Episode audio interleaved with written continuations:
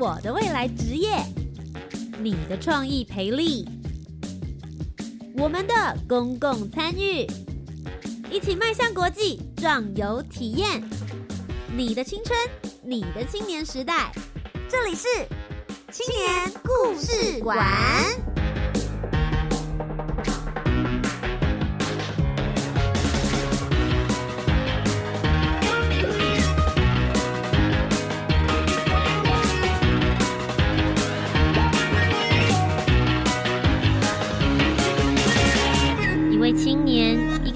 事，改变与感动就从年轻人开始。欢迎来到青年故事馆，每周三晚上的七点零五分到八点钟，在教育广播电台跟你一起分享属于台湾青年的故事。我是节目主持人涂杰，今天呢，在节目当中要带着大家出去玩。在这个疫情渐缓的时间点呢，应该有很多人都想要赶快出门走一走了。但究竟要去哪里？是蜻蜓点水的玩、拍拍照、打打卡而已，还是我们应该要来度深度旅行呢？其实我个人呢，一直以来都还蛮提倡大家应该要好好的走访一些乡镇，了解真正在地的故事。教育部青年发展署呢，就非常的贴心。其实呢，我们在各地都设有青年壮游点，由当地生根的青年或者是在地的团队，带着大家了解当地的故事。今天呢，就要透过青年故事馆带大家去两个地方哦。第一个地方呢，是我们的宜兰市场青年壮游点，我们要去塞菜奇亚。第二个呢，是新北的平林青年壮游点，我们来一个茶香之旅。那么，现场所有的听众朋友，我们准备好啦，进入我们的专访单元，一起咻的一下造访这两个地方吧！来来来，海外志工壮游体验，感动地图，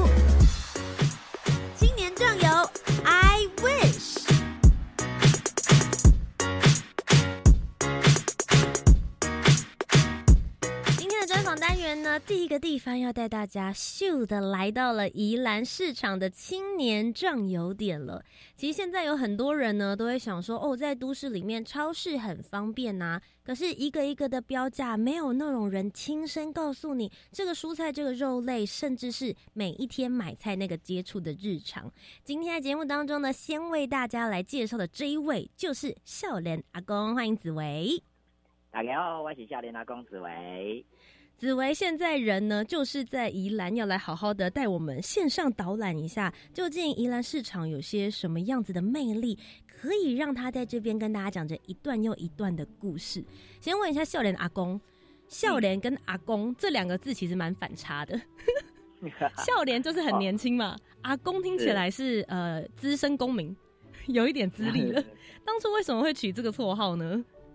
其实呃，笑脸阿公我然后就是。是一个笑脸郎的外表，但是内心住着阿公的灵魂啊，有老灵魂。然后对，然后所以其实是呃被人家取这个绰号，是因为其实我自己是在宜兰桥西种田种植糯米。那在种田返乡今年种田过程里面发现，哎，其实农业实做真的很好玩。嗯，那呃农业好玩的过程里面，其实我没有想跟更多的一些青年朋友去分享说，哎，农业跟我们生活的息息相关之外，重点是在实做过程里面就很像是在。我们在健身房里面虽然说在运动啊，然后会流很多汗啊，但是事实上脑中很放空，它其实是一种很疗愈的状态。嗯，但是在田里又多了无感体验。哦，就闻到了呃这个草香啊，然后风吹啊，或者是说闻呃听到了鸟叫声、虫鸣声，甚至我们在大自然里面这种威武的感觉，其实我觉得比健身房更享受。嗯，那但是在这个过程里面，其实就呃刚刚讲到有点反差，就是说其实。大部分的长辈其实不太希望我们这种念 我是中正大学毕业的，嗯，然后哎回来之后居然去务农，跟他们想象有落差。是，那我们其实就会想说，哎，可不可以把这个观念稍微调整一下？就是我们真的觉得农业好玩，我们想跟让更多的青年分享这个经验的时候，那以往我们都带大家到农村里做农事体验。那后来也发现很多的青年朋友到农村，或是一些老师跟我们说，哎，他觉得农业离他生活好远哦。啊，为什么好远？哦，我们才发现原来我们大部分真的都是在都市长大的。那我们对农业的印象就是要有一块田，要种一些东西。对。那所以都市里不容易取得一块土地去种植的时候，哎，反过来，如果我们换个角度去思考农业跟生活的关系，我们每天都在吃东西嘛，是。那其实现在最大农业的问题是，农夫很会种，真的不见得呃卖得掉。那我们如果可以从卖得掉的方向，让农夫呢有一些新的方向的时候，哎，其实农作物从以前到农村生产之后，它最直接拿去贩售的，其实都是都市里面的菜市场。那诶，因此我观念一改一改啦，我们就改成是我们带大家去逛菜市场，认识农业跟生活的关系。因为你所有要的食材，包含食衣住行、娱乐的生活用品，在菜市场都找得到。那刚好我回家之后，其实我父母是在宜兰火车站前面的南北馆市场长大的，是啊，应该说这边做生意，我在这边长大。那所以我们就开始哎，透过返乡回家的回去跟家人一起努力，然后透过这些市场里面这些职人的呃关系人脉等等。透过带大家去认识这些职人，同时做手作，然后自己听这里市场从菜市场跟农村之间关系的这样的一个呃食物里程关系去做解说的过程，哎，突然开始就有大家觉得哎，很像很有趣耶，嗯，原来认识菜市场的菜单，也可以认识不同国家的食物饮食方式或是农业的技术状况这样。对，所以渐渐的就开始来宜兰水菜市场啊，就是我们的一个口号。来宜兰水菜市场之后，就开始被呃注意到。那甚至很多青年朋友或是老师就会带学生来逛市场的同时，哎，来认识一下这个市场里各式各样的生活的这些呃大小事跟职人这样。嗯，哎，我很好奇，笑莲拿公，你本刚刚有提到说你本来是念中正大学，你是念什么科系的？我是念呃行销管理研究所。哦，行销管理研究所，那我可以理解爸爸妈妈本来心里可能会觉得说，你可能会去公关公司啊、广告公司啊 这类型在都市里面去做发展，所以其实你其实就是当初一毕业就是很想回家吗？其实当时也是有个机缘，因为其实，在念书的时候，学校其实都会有一些要你去实习的这个机制。对。那当时我的实习就刚好哎选到了我们宜兰的休闲农业发展协会。嗯。其实到农场到农村里面去推广台湾的农业，那所以也因为那个机缘，有机会认识到台湾各地的农场，呃，从一开始一级生产。最后转型成现在的六级化的这个生产的事业、休闲农业等等的，嗯，所以也听到很多农民呃跟家人之间努力，想要呃当然是为了生存，所以会转型，然后要学不同的技能的这个过程里面，然后发现台湾的农业真的是非常的有生命力，嗯，那后来有机会也跟协会到国外去推广台湾农业过程，发现。哇，整个亚洲来讲，台湾的农业技术跟台湾的这个呃农业体验活动的多元性，确实是亚洲数一数二的。所以很多东南亚国家反而都想要来台湾，就跟我们学习我们的农业的多元性跟这些生命的韧性这样子。对，所以也有因为这个机缘，就开始发现，喂，我们可以怎么样让生活之中可以让农业的有趣的这些活动也好，或是农事作业，可以我们重新实做过程之外。再帮他转译一次，翻译给现在都市人可以理解的方式。那不如透过逛市场过程，我们同时菜摊不只是菜怎么吃，而是这个菜跟哪个国家有关系，它小时候长怎样，要用什么工具，然后哎，这个来历几下，因营历几下等等的这个过程里面，让他一个菜单突然有很不同面向去认识，突然它变得更有趣了，这个样子。其实农村的转型啊，我觉得真的很需要这些青年注入他们的能量，跟他们所了解的这一些资讯跟技术带回去之后，将农村里面的这些本来就有的故事，然后本来就有的这些生命力，让更多人去了解。那其实就我所知，我觉得秀莲阿公还蛮厉害。大家会想说啊，那就是去洗菜市场嘛，那可能会用到很多的台语。你除了用台语，然后用中文，其实你也可以用英文导览，让很多外国人也了解。台湾的菜市场对吗？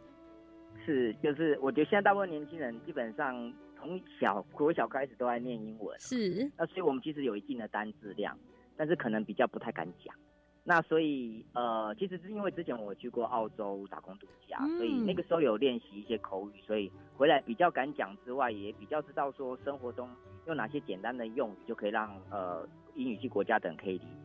那也因此，我们有这个语言的能力之外，啊，刚好市场其实很多的长辈都不太会讲英文，啊，所以我们就有这个角色呢，去帮忙，哎，外国人来的时候去带他们导览过程里面，同时也可以帮他们跟这个市场的摊家做中间的翻译，甚至是呃外国的长呃这些伙伴们，他们觉得哎有哪些有趣的点，我们也可以回馈跟这些长辈再翻译给他们听。其实有点像互助共学的这个概念，嗯，就是我们有时候都觉得呃爱踩的想念俩那有啥但曾经带过一位美国的朋友逛我们的菜摊的时候，嗯，他瞬间问我一句话说：“哎，那个上面紫色长长一条的那个是什么东西？茄子吗？哎，茄子没错，真的是茄子。对，啊，我们不知道是茄子，因为菜单上常常紫色一条，那个就是茄子啊。对。可是为什么美国人他会问我这个问题？啊，那时候我们就很好奇，说为什么呃他会问我 What is 历史？嗯后来就问他说：“哎，那这个是什么东西？你们怎么叫它？哦，茄子的英文是什么？哦，原来它叫 eggplant。嗯，对，eggplant，egg 嘛，plant。那 egg 是什么？蛋。蛋。哦，其实像蛋形状的作物就是他们讲的茄子。哎，那原来他们小时候看到的茄子都长得像蛋一样椭圆形呃的这个形状。嗯。那这小时候看的是这样，来到台湾之后看到我们都是长条形的。然后就发现，因为不同形状，然后它种植的方式不太一样，再来是吃法也会不一样。那我们的茄子通常怎么吃？可能烫一烫拿来沾蒜蓉酱油啊，或者是说拿来炒三杯啊，或者炸一炸拿去沾上那个酱油等等的。那对西方人来说，可能拿来焗烤，甚至切片，然后拿来烤一烤之后沾橄榄油、盐巴等等，甚至它还可以放在千层面里面，变成是有点像 cream 的那种感觉。就发现哇，原来我们可以透过一个菜单上的一个作物，可以讲到东西方文化差异、不同饮食习惯之外，更重要是，如果我们从小就有机会在这个市场的摊位上认识世界的不同的农业品种、饮食方式之外，有一天当我们长大之后，其实我们就不会对于说这个食物也会陌生。嗯，所以现在讲的食农教育是，如果从小我们就有机会，哎，透过生活里面的这种环境的教育里面，就认识哎我们的农业跟生活关系。那我相信长大之后，基本上他就不会对农业比较陌生，甚至是有一天如果回家之后，可能家族有一些呃闲置的资源、土地、房子等等，诶传承给我们的时候，至少我们知道还可以怎么使用这些闲置的农田啊，或者是古厝等等的哦，也不一定要把它打掉盖新的，甚至我们其实就缺这些软性的对于这些使用方式上的一些新的创意这样子。哇，我其实透过今天笑脸老阿公短短的大概现在目前十分钟左右的分享。我实在没有想到，一个菜市场竟然后面背后有这么多的故事，这么多的文化，甚至还有国际交流，都可以蕴含在这个菜市场之中。那今天在节目当中呢，我们就把握时间，请校园阿公来简单的帮我们线上导览一下。其实有提到说，这个宜兰市场里面呢，你们有挖掘出很多的职人故事，究竟里面有哪些比较特别的？是不是可以帮我们先稍微热点提醒一下？好。那基本上，呃，大家来到宜兰菜，呃，菜逛菜市场的时候，哦，各位其实如果在 Google 上搜寻“来宜兰奶菜市场”，哦，那你其实就可以找到我们团队在帮大家介绍的一些网络资讯。好，你找到之后，你会发现，哎，市场里面有一间衣服店，哦，在疫情期间，它改成了一个接待中心。哦，其实这里是卖衣服的。好，那卖衣服有什么特别？是因为阿杰弯道了哈。哦，晚来在 你的起点 长大。嗯。好。那衣服店门口就摆了，呃，有个牌子就写一百嘛，那几两几把。好，这时候，哎，从小你有机会呢，哎，你们家在做什么？我相信你应该都要帮忙。哦，那我们家是卖衣服的，所以上面写一百，那你都来画呗。啊，几两几把，几两几把，几两几把来，小姐走过路过，千万不要错过了哦，来试穿不用钱啊，从四月三弄必加了哦。嗯。好，其实这种口诀也是这样，耳濡目染学下来之后，哎，你发现我们培养这样子的一个能力，就是你看到谁跟他叫卖，他会理你。啊，这刚刚你就不用多花一些时间去哎找一些不会理你的人嘛，因为我们要省体力嘛。嗯。啊，其实那也是因为后来想想，为什么我是念气管或是念行销的？哎，原来跟小时候生活经验是有关的。耳聪目明啊。对呀，啊，所以现在回来之后，反而哎，我们总有一天，也许我们出国出去晃一圈，可能会回家。啊，那回家之后，哎，有机会跟家人一起把这个，不管是我妈的衣服店。或是我妈在市场认识的这些职人摊位，我们透过导览重新连接起来之后，哎，其实有人说来跟我们逛市场，就像哎回到我们家一样的感觉了哈。嗯，啊，确实我们在这边长大，家人、亲戚、朋友都是在这边做生意，所以有点像我来我们家谁菜奇呀，那那个互动关系就哎，好像我去找朋友一样。哦，这个摊怎么又是这么熟啊？这个又什么东西可以试吃？啊，你这来来这边请来这里来了，等等的这样子的一个互动，我相信是现在刚好很多人其实很向往的。就是人与人的关系可以重新拉得更靠近这样子。是，我觉得其实校园阿公你们比较有趣的事情是，你带我去的地方很像就是你们家的后花园，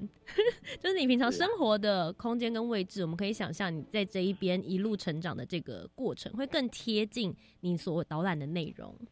对，那逛完了我们衣服店之外，哎，接下来我们带大家去市场，也有博物馆哦。哦，那市场有什么博物馆哈？嗯，好，其实从这个市场里面绕进去，呃，以前过去任何一个市场有一定规模，市场里面都会有一间磨刀行。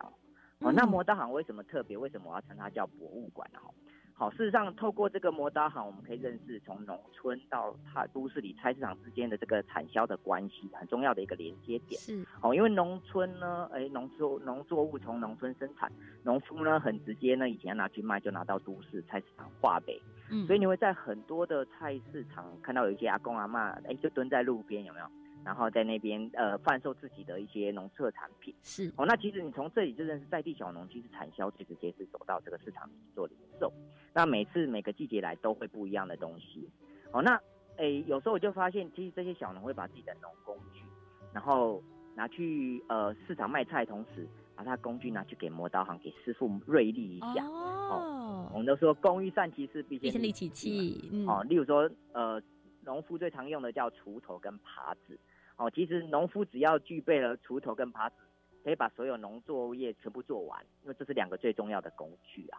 那这个东西是来到市场之后，哎，早上卖菜，交给师傅磨一磨，好，下午卖完了，哎，刚好把工具拿回家，继续从事他的农事作业，这样。好，那我们市场的磨刀行，当然除了说农具那个锄头、耙子，它其实还是有贩售的哦。那反而在疫情期间，还有一个东西很多人磨了哈。我们说刀子有人磨，哦，锄头、耙子有人磨，嗯，各位觉得剪刀可以磨吗？可以吧？要吧？裁缝的时候刀子也要利啊。没错，就是裁缝哦，所以其实，在疫情期间，反而 A 市场里面出现了蛮多裁缝店哦。为什么会出现裁缝店？哦，各位，因为疫情我们不太出门嘛，就在家里。嗯。哦，那当然可能经济收入稍微低一点，所以我们去外面买一些生活用品，可能比例降低。那有时候，哎，刚好在家里时间 太久了，也要整理一下家里之后，发现，哎，我读啊对那个几年衫啊，啊今天啊钱没留，把它改改改耶，哦等等的，整理衣服的时间。对，就因为其实。呃，任何的一个危机也好，它其实都是一个机会。是，所以也许市场在疫情期间可能观光客来少一点，可是发现在地人好像没有比较少哎，因为他还是要来买新鲜的食材回家煮饭呐。嗯，哦，那也因此你发现，哎，也许我们没有去外食，在家里要吃饭，我们在家呢，其实使用了比较多的刀啊，那刀子不会磨怎么办？啊，当然可能交给师傅磨。这时候呢，市场博物馆的这个师傅呢，哎，刀子博物馆他就帮你磨啊，所以他很忙。那除此之外，对啊，改衣服对不对？哦，衣服拿去改一改，所以裁缝师也变很忙。哎，反而对他们来说是一个。新的机会，这样是因为其实很多人想到菜市场的时候，都会想说 “licky 杯菜”，就是你是去买这个肉啊，或是菜类。但事实上，菜市场里面还是有很多这种各类的职人，他卖的是他们的工具还有技术。这是以前我觉得菜市场也蛮好玩的一个地方。大家不会想说，现在走去连锁超市里面，你可以获得这一些服务。菜市场以前就是一个所有生活必须大家集合的一个地方。对。所以我就说，有人说有一句话，如果你要走进一个在地生活文化，很直接呢，就是可以走进在地的菜市场。嗯，那也许我们出国会去别人的市集啊，去跳蚤市场等等。那外国人来到台湾，同样哎也想要走进我们在地的这个市集或菜市场啊啊，这时候就发现哎，他走进来之后啊，到底有没有人可以跟他介绍？哦，那所以也因为这个需求，那我们自己是在地的孩子，哎，我们相对比大家比较熟悉哪个摊家在哪里，那不如我们就发起一些壮游体验的活动，可以来这里跟职人学习手作，同时透过手作过程去认识这个职人背后的他的这个家族的传承的故事，甚至他的孩子回来之后，当然也是会有一些抗争的。那他怎么样帮助自己的家族事业延续过程里面，在文创化说调整成现在的年轻人可以接受的方式去延续这个样。嗯，我觉得其实也许你的导览会更有人情味，因为感觉大家应该都认识你吧，而且从小看你长大。确确实，之前一开始的时候，其实会说，哎，你赶紧过被闯上来，哎啊，这都会来，啊啊，这这上这里像啊之类的。嗯。哦，其实就会就继续问说，啊你哎，啊你今日放假那波闯人，哦之类的。呃，就那个互动区确实是，哎，就是我们频繁带学生或带外国人逛的时候，那一次、两次、三次，那其实渐渐养成习惯，其实这些长辈对我们也都很照顾了。是。那其实呃，刚好我们其实带的这些学生也好，外国人也好，其实他是本来就比较不会主动走进这个市场里面，嗯，的这一群人。那我们带回来之后，反而是也让这个市场人气就提升了，而且更充满青春活力然后。是，所以这也是刚好变的是，哎，其实长辈也很希望说这个市场活化，会有更多年轻人回来，然后我们就扮演了可以带更多年轻人回来的这个角色。这样。那你一开始回来导览的时候，他们有很不习惯吗？或者是会不会说，哎，要跟他讲到这个摊家的时候，请这里面的这些叔叔阿姨啊，可以跟被导览的这一些游客们讲话？他们那时候态度是什么？其实那个过程很好玩，就有时候我会介绍，哎，这一摊，的这个会很好吃哦，就是在台北可能一个要多少钱，在这里赶快，这个是最有人情味的价格。是，那隔壁的那一摊会看一下，嗯啊，那我就赶快想一下，哎，这一摊也不错，那这是我妈妈最爱吃的等等的，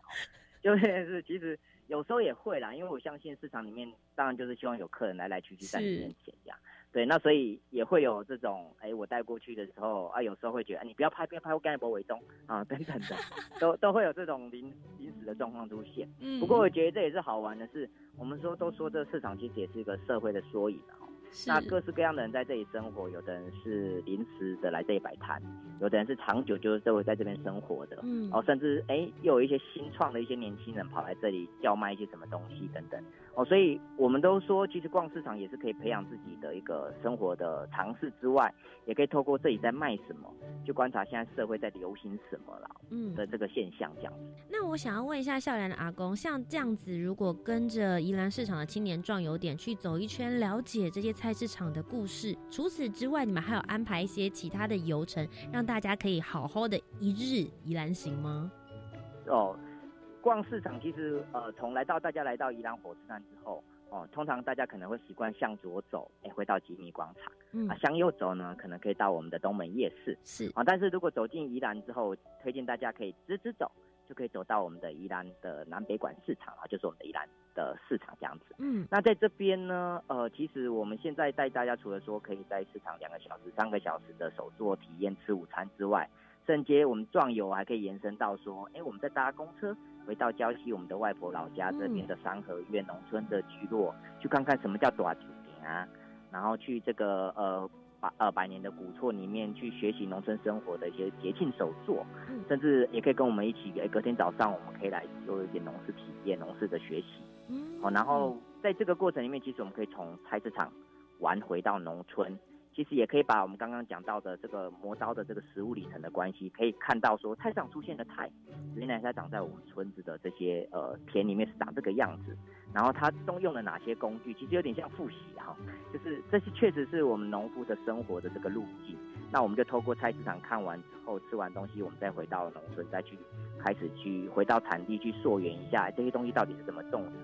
甚至是蔬菜小时候这个种子到底长怎样啊？嗯，所以也可以哎开始看一下哎我们的蔬菜小 baby 的时候长怎样，那我们就帮他亲手种下，那也可以采一些菜回来再回到古厝加菜。所以现在也有一些两天的，甚至我们也延伸，也可以到其他乡镇去啊，去找一些我们其他青创伙伴、其他壮游点，好从宜兰玩礁溪，甚至还可以玩到山西去找我们另外一个青呃壮游的青年的伙伴的团队这样子。其实节目听到这一边，就觉得是所有在都市长大的孩子都应该要跟着笑脸阿公一起去宜兰一趟。我们看一下蔡奇啊，我们了解一下这些农村生活。你在菜盘上面吃到的那些菜，它种子的样貌是什么样子的？今天谢谢紫薇的分享。那么在我们专访单元的最后，还有没有什么话想跟我们的听众朋友说的呢？记得，其实来到市场里面，呃，你说逛市场其实不困难哈，只要你敢发问。哦，任何的疑难杂症，任何的生活大小事，你只要敢问这里的摊家，你都找得到答案。今天非常谢谢夏兰阿公紫薇来到青年故事馆当中。最后，如果大家想要去找到你们的话，我们应该要上哪一个平台搜寻什么样子的字串呢？好，可以到 Google 上面打“来宜兰奶菜市场”，奶是这个干奶底的奶，好，那来宜兰奶菜市场，或者是打英文的 “Morning Market”。宜兰 Y I L A N Morning Market 宜兰就可以找到我们相关资讯。好的，就在我们这个疫情解封之后呢，欢迎大家跟着紫薇少年阿公一起到宜兰，我们一起来洗菜市场喽。今天谢谢紫薇，谢谢，谢谢大家，拜拜，拜拜。那么我们稍待一会儿，进了广告之后呢，再继续回到我们的青年故事馆，再看看要带大家去到台湾的哪个地方喽。中秋前夕，行政院长苏贞昌视察邮包检疫作业，指示相关部会持续防治非洲猪瘟，守住国门。除积极向民众宣导重罚违法业者，并做好人力配置，减轻第一线同仁负担。另外，有关第二类接种疫苗约有二十八万人，其中二十七万多人为各县市警消、救护、村里长等第一线防疫人员。中央防疫官员仅一千余人，占不到千分之六。请民众勿以讹传讹，一同支持及感谢所有防疫同仁。以上内容由行政院提供。一名结盟的业务员，视力逐渐退化的他，要如何突破身心障碍的枷锁，做到业务冠军呢？九月十七号星期五早上八点半，教育行动家主持人慧心邀请黑暗对话社会企业林玉金小姐，在教育电台生动全世界的粉丝团脸书直播，与您共度欢乐的早晨时光。大家好，我是一百一十年教育部师铎奖得主嘉义市北新国中杨新元老师。自己的梦想自己去实现是我的座右铭，一直以来我都朝着我的梦想去努力。这次能够获得师铎奖，是追求完美的我二十九年来努力坚持实现自己梦想最好的见证与肯定。在这里邀请大家到教育电台来听听我的故事哦。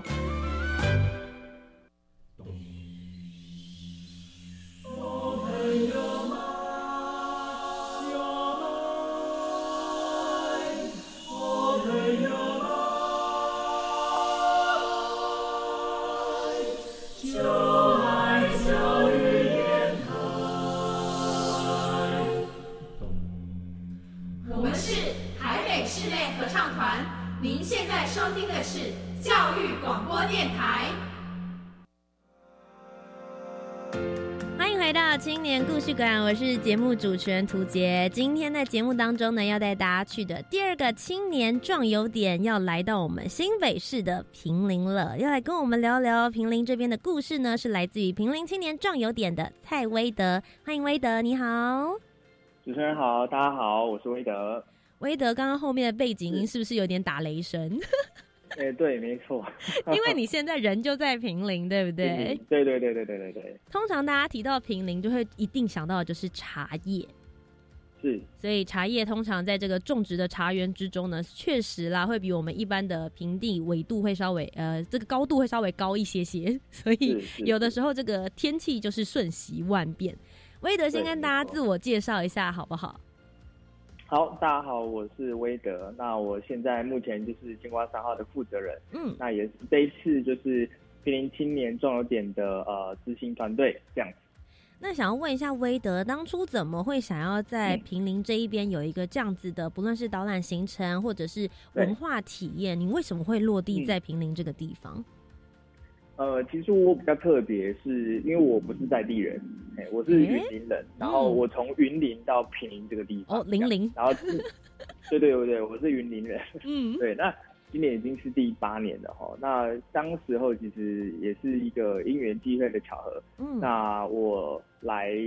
我来到台北念研究所。嗯，然后那时候念研究所，因为我自己是本身是念呃设计相关科系的，嗯，那那时候其实对于地方的文化或文创这件事情蛮感兴趣，所以那时候呢，我就希望说可以把自己的呃设计的这些专业，然后去跟这些我我们所看到这些呃在地消失的一些地方文化，或是一些农村的这些文化，怎么样去做一些连接跟结合，然后甚至可以去做一些调查，那。当时候就很幸运的，就是我们老师刚好认识平林这个地方，那他就认识平林的茶农，然后就带我来到平林，然后走走看看这样。那其实我一开始也不以为意，甚至我一个从呃云云林那边来的，我根本就不知道有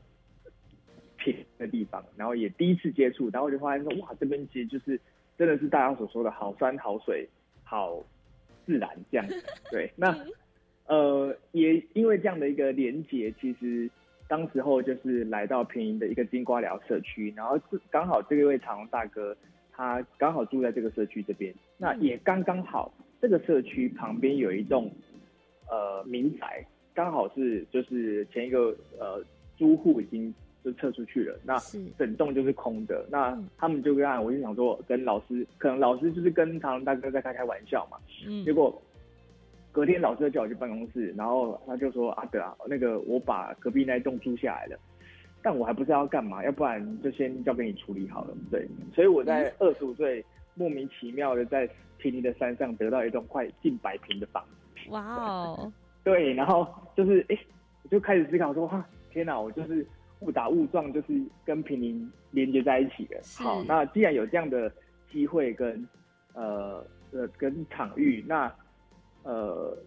那可以试着去好好的呃透过这个方式去认识这个地方。于是就在当地开始去做一些田野调查，然后去做一些在地的文化挖掘，然后开始慢慢慢慢一步一步呃。累积到现在，那当然一开始真的很感谢老师。那后来老师在住了第一年、第二年之后，他就已经离开这个计划了。然后后来是我们觉得说，其实就这样放弃很可惜，所以我们决定接下接下来，然后自己去营运，然后独立的成长，然后也谢谢在地人的帮助啊。所以我们今年就是到今年第八年的，然后持续在这种地方的一些产业的活化。呃，文化深度的一些体验，以及一些在地的农友的一些呃，像是整合或是形象的价值，对，这是我们自己可以从设计这个角度出发，为地方可以做的事情。我很好奇，威德，你那个时候八年前来到平陵，后来你决定要在这一边落地生根，在这边好好了解这边的生活跟文化。你觉得平陵最吸引的地方是什么？其实回归到刚刚所讲的，就是为什么会呃选择这个地方，或是这个地方到底有什么样的议题可以去探讨？那其实大家都知道嘛，就平林它早期是台北到宜兰非常重要的一个中继点，嗯，然后大家一定都在这边休息，甚至就是很像一个呃休息站的感觉。那这边就是呃车水马龙啊，人声鼎沸。可是，在二零零六年雪隧开通之后呢，其实这边的不管是观光啊，或是一些呃地方的产业，就是。因为雪隧的开通，大家直接就是走过、路过、错过，甚至忽略掉平营这个地方，然后直接可能就到宜兰去了。那呃，也因为这样的冲击，其实在地的不管是人口的流失啊，或是产业的变化，其实都非常的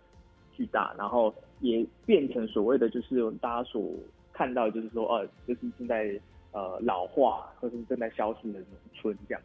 那可是我当时候来到平林的时候，发现说，的确，虽然大家可能。觉得说啊，雪隧开通这边好像呃没有什么吸引大家下来的，然后是没有吸引大家来的。可是我在这个过程当中，我发现说，虽然说人变少了，但是什么东西也变少了，就是垃圾环境污染也变少了。那什么东西变多了？就是这边的自然生态，跟因为这样的环境限制。哇，因为我们这边也是那个水源特定保护区，所以大台北是六百多万人口，要喝的水，不好意思，都是我们这边帮大家把关的。对，嗯，我们常说就是平人喝不完的茶倒在溪里面，就是赏给全台北市的人喝的这样。对，那因为这样的环境保护跟这样的一个呃限制，可是相反过来，我们看到的是这些保育的成果，然后跟因为这样的保育保有这样天然的。加上这边的一些天然的气候，所以这边的茶在北部来说，就是可以产出非常优质的好茶。那有时候我们去，然后也保有这样的一个呃丰厚的，就是茶产业的文化。所以我们在想说，有时候去地方上不一定是要看那个地方缺少什么，而是看那个地方还有什么这件事情。所以当时候我们就觉得说，哎，慢慢的从地方上还有什么这件事情开始去挖掘，然后透过一些呃不同的方式，然后或是创新的一些想法。看有没有办法重新再把人带进来到平这个地方，所以在挖掘的过程当中，当然就会发现很多像是很有趣的地方的茶产业的文化，然后跟，然后也跟在地的这些茶农大哥们或是这些阿公阿妈们培养的很好的默契啊，那我就觉得说这些人资源、人事、实地物其实都有非常多适合，就是值得大家来探索、来挖掘的那。就觉得说，那势必就是自己可以扮演这样的一个角色，然后重新把大家带进来这样。那其实我觉得威德在一开始他提到他是做设计方面的这些思维，然后带着他的。年轻，然后很有趣的一些新的观念跟想法，一起走进了平林之后呢，现在我们有一整套的青年壮游点的游程，可以带着大家一起来感受平林。刚刚讲到了嘛，这边是水源的保护区，我们可以深入这个最源头的地方，感受大自然。那其实呢，在这个执行的过程之中，就是你们金瓜三号，其实也把他们分出了一些不同的特点。我们今天节目当中呢，就有一种线上导览的模式，请威德来跟我们好好了解这些故事。你们分成了五大不同的内容，对不对？可不可以一一的跟我们来介绍一下？对，那我们在就是重新的挖掘或是做田野调查的时候，就发现说，哎，平民大概可以区分成几个不同区块的这些可以去探索，或者是可以去让呃一般的民众可以先有一个初步认识平民的一些方式跟模组。嗯，那。我们通常在游程的时候，我们会有老街的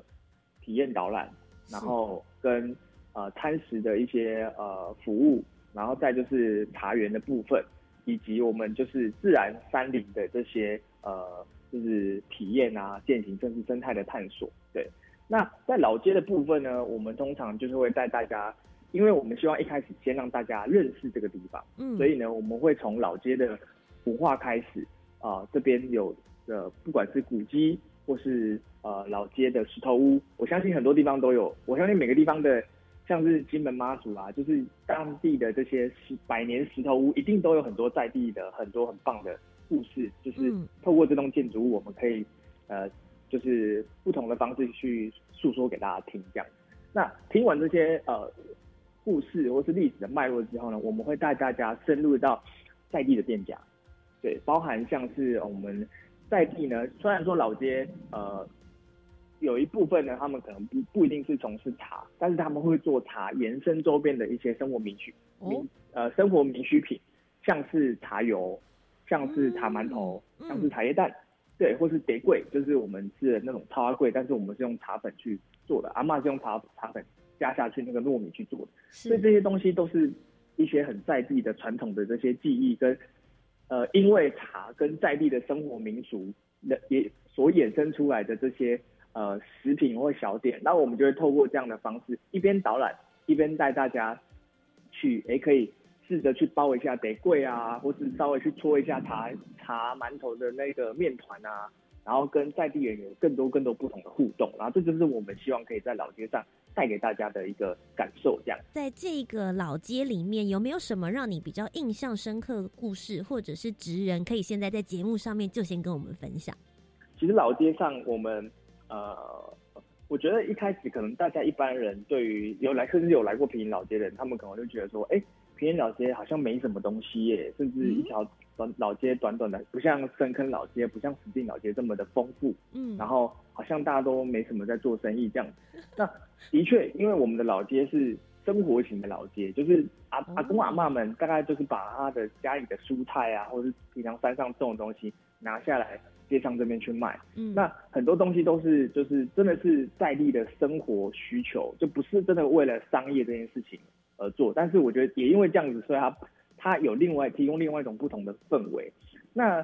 比如说我们在老街上有一个叫呃阿尔姐的，她是做茶油面线。嗯，对。那以前呢，她可能在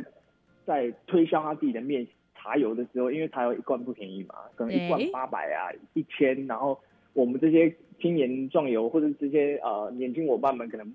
比较不知道怎么样去买，或是不知道怎么样手头上没那么宽裕啦，这样对。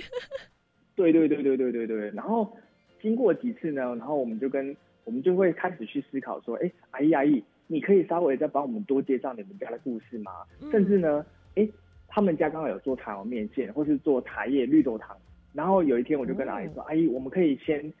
呃点一碗绿豆汤，然后呢，呃，听他从绿豆汤开始分享他怎么做的，甚至分享到他的故事。嗯，对他做为什么会从山上架下来。呃，老在老街上，然后透过呃卖小店，然后撑起了一个家，然后照顾小朋友。然后这时候呢，我还会跟阿姨，就是当进入那个状况的时候呢，我就会跟阿姨说：“哎呀，阿姨，那个听说你还会唱，就是在地的香包歌。因为香包歌是属于我们平林呃很多茶区的这些传统的歌谣，就是他们在山上采茶的时候会唱的采茶歌。嗯，然后这时候呢，阿姨就说不好意思，不好意思，不要唱了，什么啊，我歌声不好听。然后，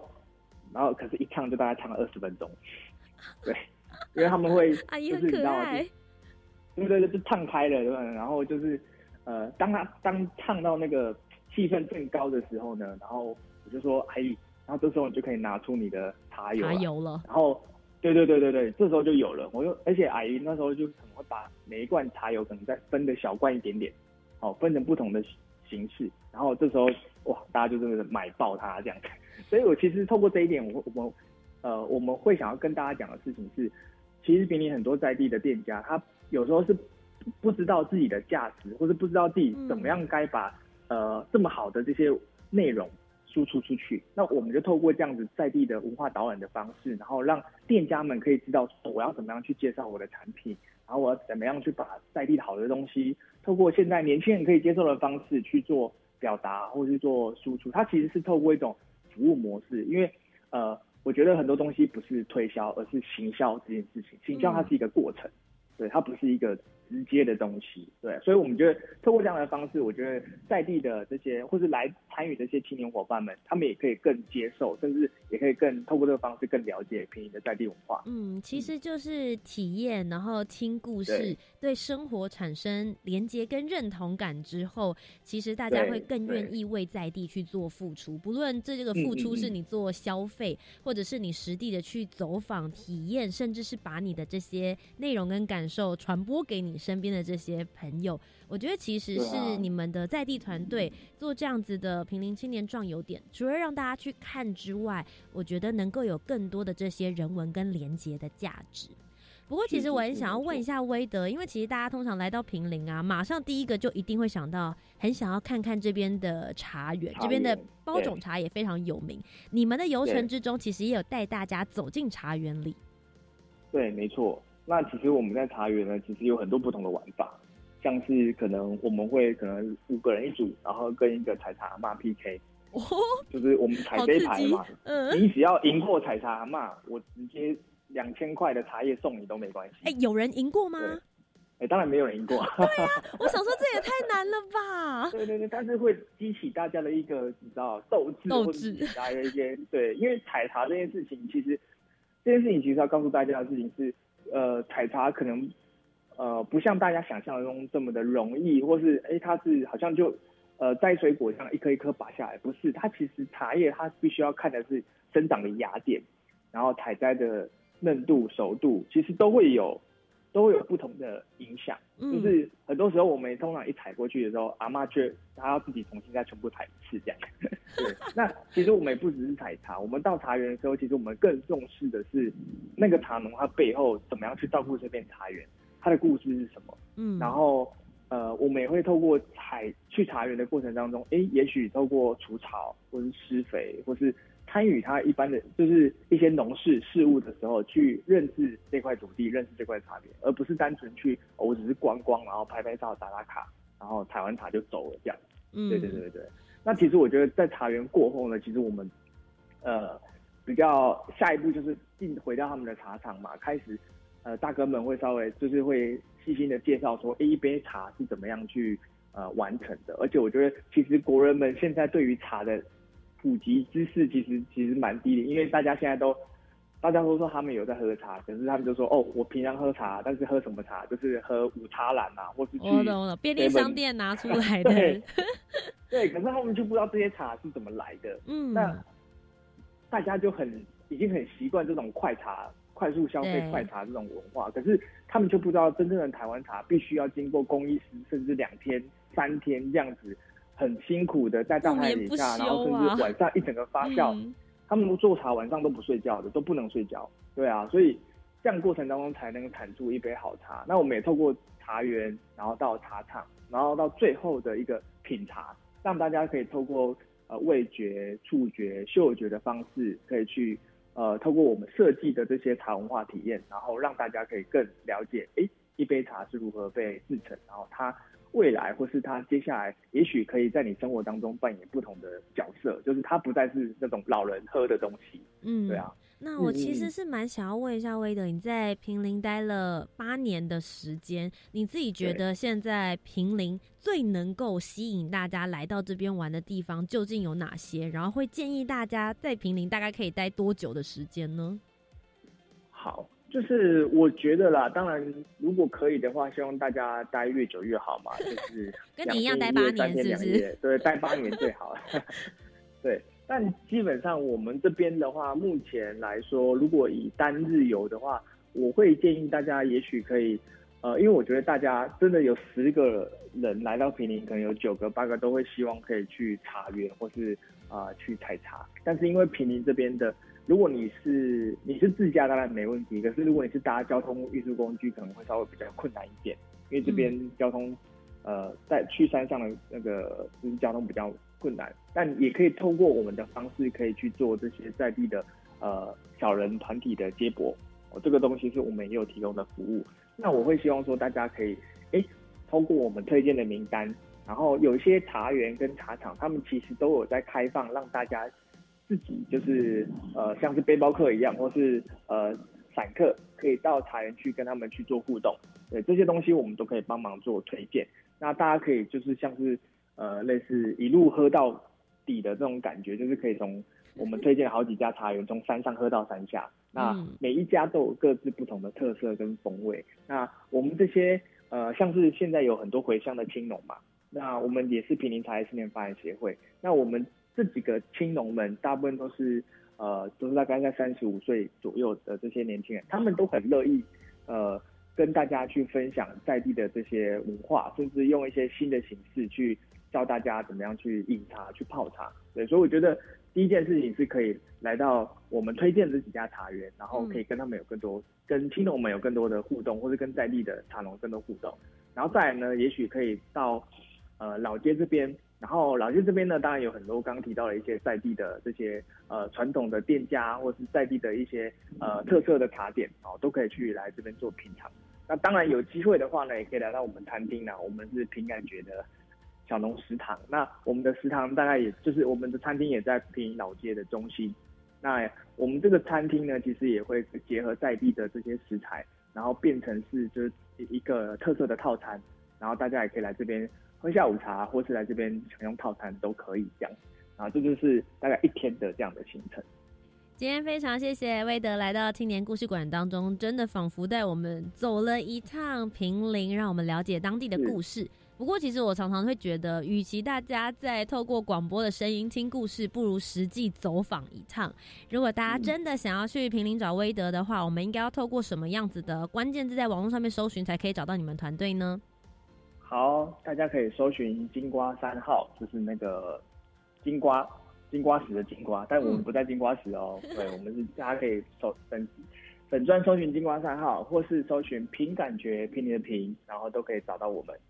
好的，今天非常谢谢威德接受我们的专访，谢谢，谢谢，谢谢，谢谢大家。那么我们就要来到下一个小单元，来听听看威德以及紫薇究竟平常的时候都看些什么样子的书，看些什么样子的电影，要推荐给你们呢？I think, therefore I am。我思故我在。好，大家好，我是小。蔡奇亚的教练拿公子维，今天要跟大家推荐的一本书呢，是我们自己精呃精选出来的一本《来吉兰奶菜市场》这本书啦。那这本书其实精髓了我们这几年来带了二十三国外国人跟我们逛市场发现的一些大小事。那同时呢，也跟各位分享一些在地国际化的有关菜市场怎么认识它跟生活关系的一本嗯入门秘籍。所以欢迎各位如果有兴趣，也可以在网络上找来宜兰奶菜市场，就可以找到我们的相关的介绍。这样子，谢谢。Hello，大家好，我是平民转有点金瓜三号的韦德。那我这次想要推荐的一本书叫做《地方设计》。那地方设计呢，它主要在讲到就是从日本的一些呃从事呃如何把农产品做这些设计啊，或是地方体验的服务设计这件事情啊，重新的在通过设计这件事情，用不一样的角度去发掘农村的这些价值跟美丽。那我觉得这本书呢，有很多很多台湾可以值得参考的经验。如果你对地方文化或是地方美感或是地方文创这件事情有兴趣的话，都可以来阅读这本书，然后一起来看看到底呃台湾跟日本，我们可以有什么样的方式来展现农村的美丽。今天谢谢我们的少年阿公紫薇以及威德跟我们的分享，大家是不是现在心痒痒，想要赶快去到宜兰以及平林去走一走了呢？那么最后马上就要来到我们节目的最后一个单元啦，来听听教育部青年发展署即将举办的精彩活动有哪一些呢？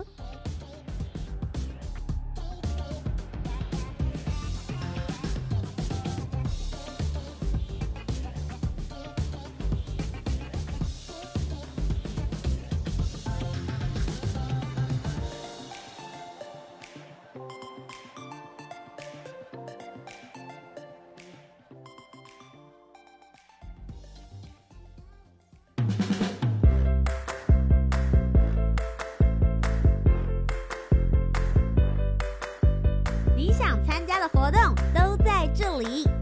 活动地图，I enjoy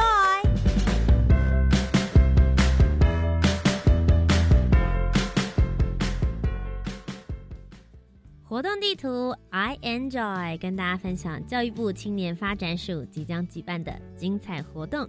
首先，第一个是一百一十年的青年海外志工培训的工作坊，从即日起到十月四号为止呢，我们会举办北中南总共三个地区不同的方案工作坊。那最主要呢，是由青年团队分享服务的方案。让大家了解如何进行社区的需求评估。另外呢，也会邀请到国际发展领域的达人来介绍，如果你提出了一个计划，成果应该要怎么样来评估这些指标实用的一些工具。详细的活动内容呢，可以到青年署的青年海外和平工作团的网站就可以找得到了。创创大学堂第五场的创创座谈沙龙呢，即将在九月二十三号礼拜四会进行线上的举办。为了点燃青年的新创火花，青年署的创创大学堂计划于九月二十三号礼拜四于线上办理“未来无界，技术激出新商机”的创创座谈沙龙。欢迎对于新技术以及新兴产业创业有兴趣的朋友，都可以踊跃报名参加。相关的资讯呢，搜寻这个关键字 “U Star 创新创业”就可以找得到了。今天的最后一个活动呢，是封锁世代疫情下台湾青年志工线上的国际交流，即将呢会在我们九月份的每周四晚上七点半到九点钟，那我们会进行线上的交流办理，预计呢总共会有五场。那最主要的内容就是青年署会邀请亚洲五个国家与台湾的非营利组织、社会创新团队分享在疫情期间针对不同议题所采取的应变措施，也会邀请青年伙伴一起加入，透过对话，跟着我们一起在线上认识更多台湾与亚太国家的青年团队是如何来突破疫情的限制，打造出更多元的公益服务模式。以上呢就是本周的青年故事馆。如果你喜欢我们的节目内容，不要忘记要锁定每周三晚上的七点零五分到八点钟，在教育广播电台。我是节目主持人涂杰。如果大家对于节目有任何的回馈要给我的话，也可以上网搜寻涂杰。我有 YouTube、Facebook 以及 Instagram 的平台，欢迎大家来多多交流喽。以上就是我们今天的青年故事馆，那么我们就下周节目再见喽，拜拜。